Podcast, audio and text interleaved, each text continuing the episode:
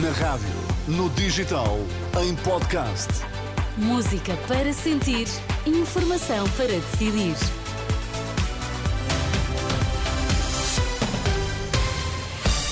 Antes do Jornal das 10, vamos às notícias. Em destaque, bom dia.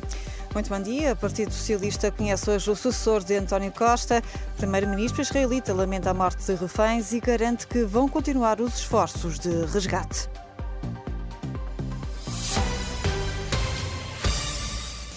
Pedro Nuno Santos, José Luís Carneiro ou Daniel Adrião. Logo mais sabe-se qual deles será o novo secretário-geral do Partido Socialista. Mais de 16 mil militantes já votaram. Dos três candidatos, só falta José Luís Carneiro, eh, que vota esta tarde em Baião.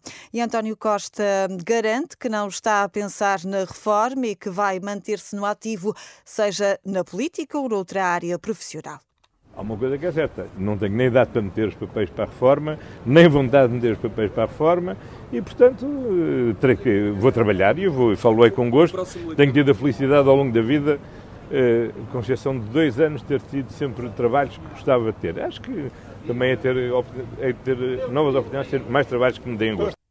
Declarações de António Costa esta sexta-feira que se diz disponível para dar conselhos ao próximo secretário-geral do partido, mas só se isso lhe for pedido.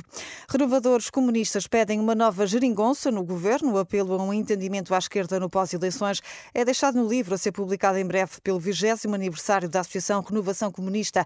À luz, o presidente da associação, Paulo Fidalgo, defende que a solução deverá surgir por parte do PS e não deve excluir o resto da esquerda. Para o ex-comunista, um governo de coligação é a única maneira de o país retomar uma dinâmica de progresso.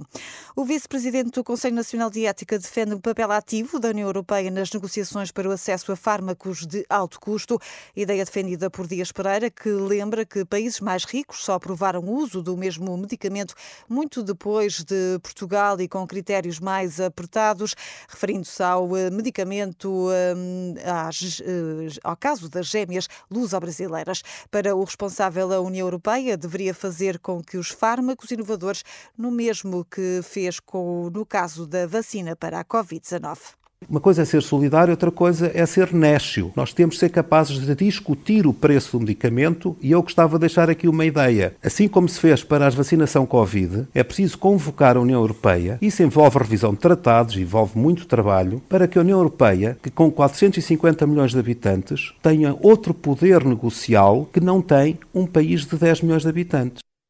Declarações de Dias Pereira ao programa Em Nome da Lei, da jornalista Marina Pimentel, para ouvir ao meio-dia aqui na antena da Renascença. Uma tragédia insuportável é desta forma que o primeiro-ministro israelita classificou o incidente que levou à morte de três reféns israelitas por engano.